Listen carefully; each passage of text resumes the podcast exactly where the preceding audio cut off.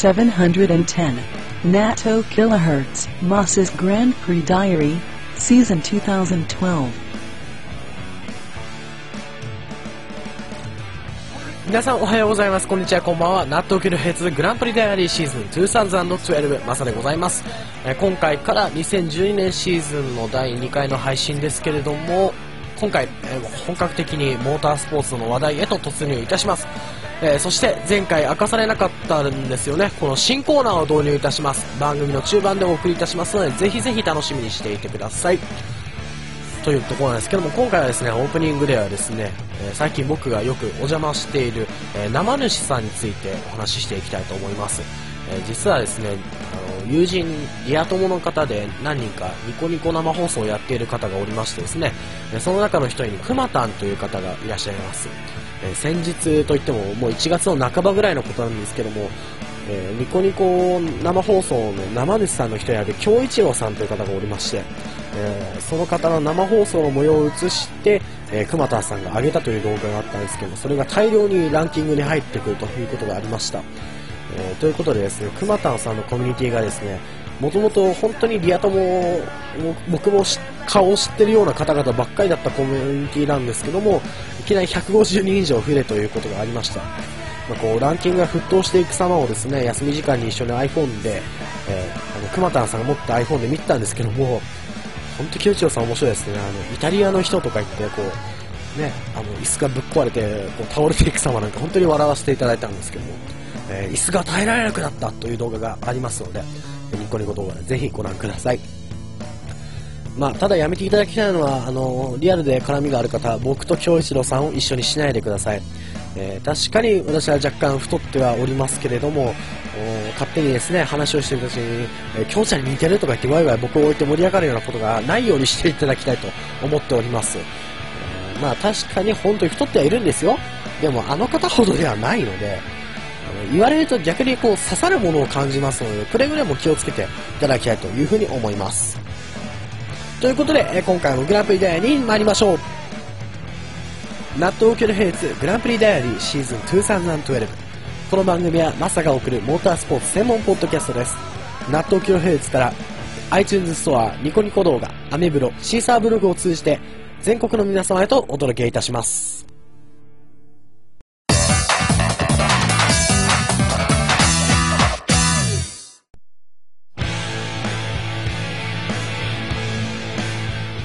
さあ F1 なんですけれども今シーズンの合同テストでございます。スペインはヘレスで行われたテストを無事に終えたばかりです、えー今シーズンも徐々にマシンが揃ってきた中で行われたヘレステストでしたけども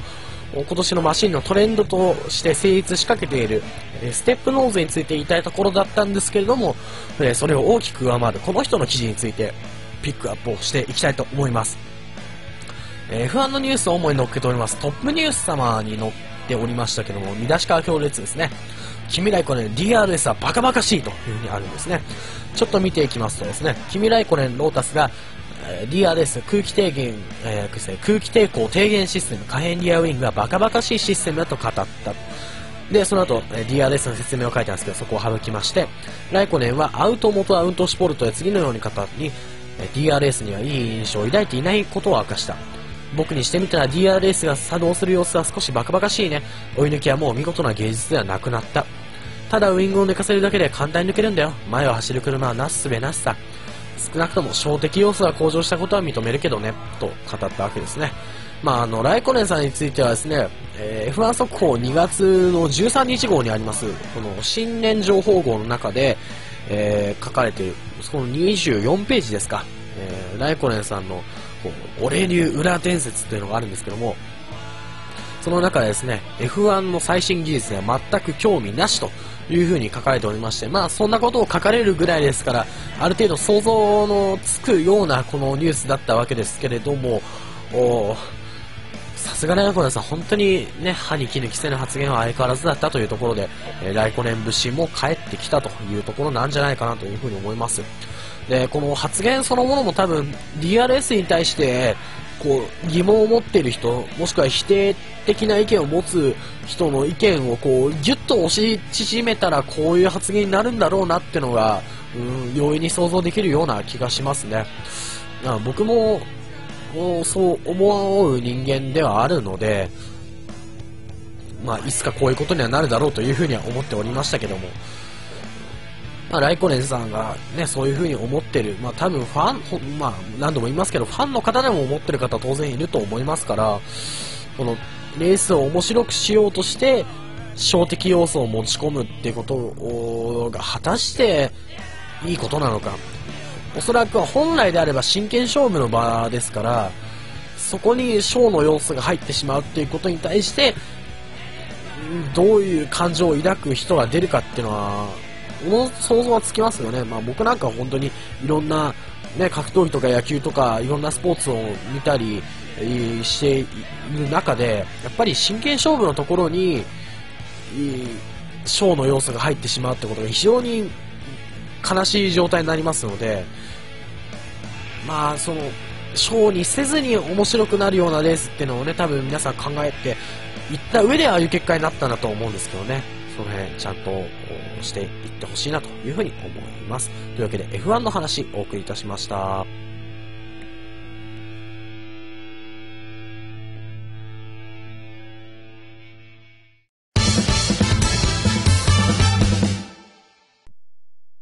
さあ、ここからが新コーナー F1 ヒストリーの時間がやってまいりました。このコーナーでは現在の F1 を彩るドライバーたちが光り輝いたレースから F1 を語るには外せないとも言われる過去の名レースまで数々の F1 のレースの中から一つを選んでお送りするコーナーです。記念すべき第1回目はこのレースをピックアップします。1997年、モナコグランまあ皆さん予想していたかもしれないですけれども、日本人の F1 において最も鮮烈な記憶を残したであろう、このレースについて第1回目は取り上げていこうと思います。1992年は開幕からハイテクを武器にするウィリアムズ・ルノー FW14B とナイジェル・マンセルが絶好調で連勝を重ねるシーズンになりました。それに対し、それまでの王者マクラーレンホンダ MP47A とアリトン・セネにとっては非常に苦しいシーズンにその状態はモナコに来ても変わることはありませんでした。迎えたモナコグランプリでも予選はマンスレがポールポジション、リマーティン、リカルド・パトレーゼが入り、ウィリアムズがフロントローを独占、セナはその後ろ、3番手からのスタートとなりました。しかし、決勝レースはセナが抜群のスタートを決め、パトレーゼを抜き去って2位に浮上。このスタートこそが、後に最高のバトルを生むと言われる伏線となるのでした。しかし、そんなことを予測させられないほど、マンセルのレース運びは素晴らしいものでした。セナとのタイム差は広がる一方、マンセルは F1 通算31勝を挙げることになりますが、モナコでは未勝利。当時まだモナコで勝っていなかったルノーエンジンとともども、初勝利に向かって躍起になっていました。しかしその瞬間、マンセルのマシンに異変が起きます。左のリアタイヤのスローパンクチャーを知らせるセンサーが作動。マンセルは残り8周の残した時点でピットに向かわねばならなくなりました。この時、セナとの差は27秒。マンセルがピットロードに向かうその瞬間をカメラが捉えた時、人々は異変に気づいたのでした。一方、懸命の走りで2位につけていたセナにとって、降って湧いた今シーズン初勝利のチャンス。セナはピット作業が長引くマンセルを抜き去り、わずか2秒程度の差ながらトップに立ちました。トップを奪われたマンセルも策がないわけではありません。マンセルはなんと、本来は予選アタック用に使われるタイヤを新たに装着し、セナを猛追。2週連続でファステストラップを叩き出し、ついにセナをその視界に捉えたのでした。しかしセナは追ってくるマンセルに対して行く先々でブロックを仕掛け、トップの座をひたすらに守り続けますが、セナのマシンはタイヤがもともと摩耗していることに加え、燃料はほとんど残されておらず、まさにギリギリの状態でのバトルとなりました。凄まじい攻防が繰り返される中、迎えたファイナルラップ。マンセルにとって最後のオーバーテイクチャンスとなったヌーベル試験を抜けた時、前にいたのはセナでした。史上最大とも言われるドッグファイトをくくり抜けたセナはシーズン初勝利。序盤戦にして独走体制をほぼ築き上げていたウィリアムズとマンセルに一矢報いた形となりました。あれから20年が経ち、今年70回目の記念大会を迎えるモナコグランプリ。モンテカルロで繰り広げられ壮絶な一戦でドライバーたちを根迎えるのは天使か、それとも悪魔でしょうか。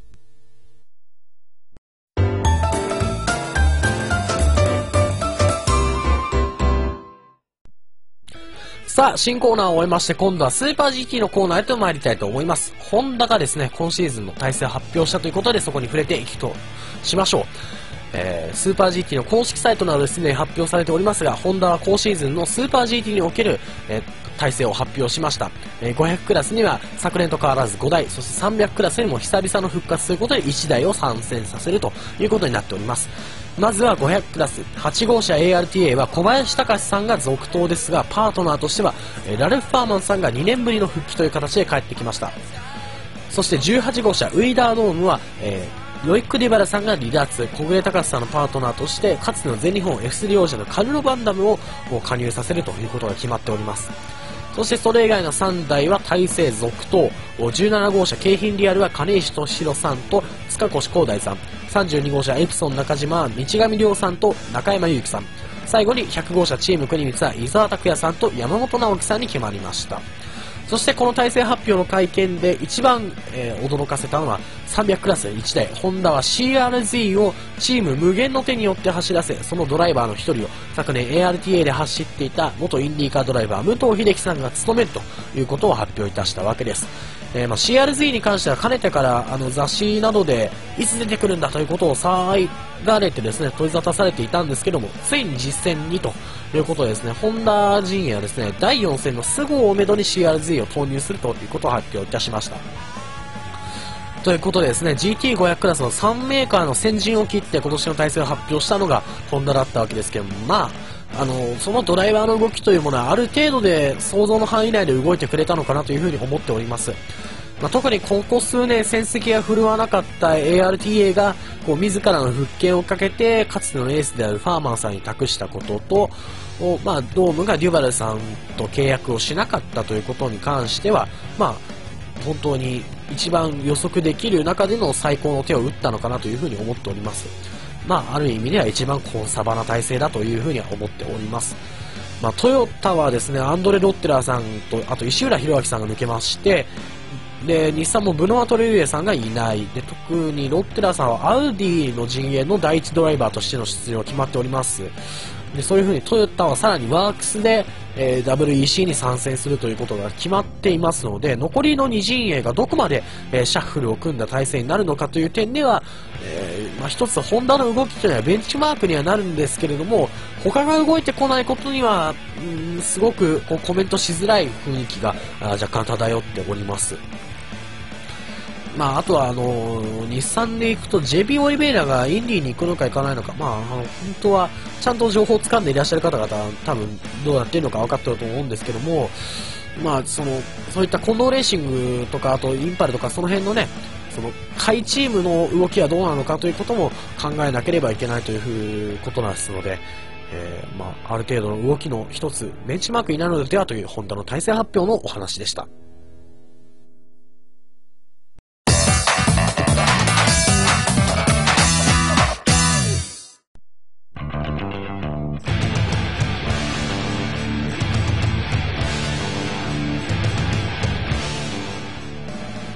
さあ、ここまでグランプリダイアリーお送りしてまいりました。2012年第2回の配信のエンディングでございます。えー、今回はですね、かなりのペースで下りました。えー、ごめんなさい。えー、ね、ただでさえ配信の期間が空いていたのに、さらに下るというとんでもないことをやらかしましたけれども、もう、ごめんなさい。本当にごめんなさい。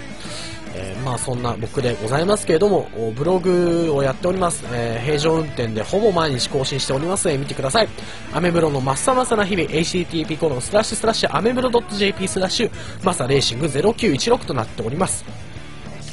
えー、それからですね、えー、試験的に更新してきた番組サイトの方なんですけれども、あまりメリットを感じませんでしたので、このままあ一度更新停止にいたしまして、再びこのブログに一本化しようというふうに思っております。そして、えー、お便りですけども、max.racing.hotmail.co.jp maxracing.hotmail.co.jp でございます。さて、えー、それ以外にですね、そうです、今回からですね、正式に、えー、ポッドキャストとしての配信が始まりました。この番組ですけれども、えー、今回からの配信を行うポッドキャストはシーサーブログによって行っております。えー、シーサーブログのグランプリダイアリーシーズン2012ということで、そのアドレスがですね、http コロンスラッシュスラッシュ gpdiary.caesar.net という風になっております。ということで、以上ここまでお送りしてきましたグランプリデイアリー。次回またお会いいたしましょう。ごきげんよう。さよなら。この番組は納豆キラフェツ、え F1 大学放送部がお送りしてまいりました。また次回お会いいたしましょう。お相手は私マサでした。さようなら。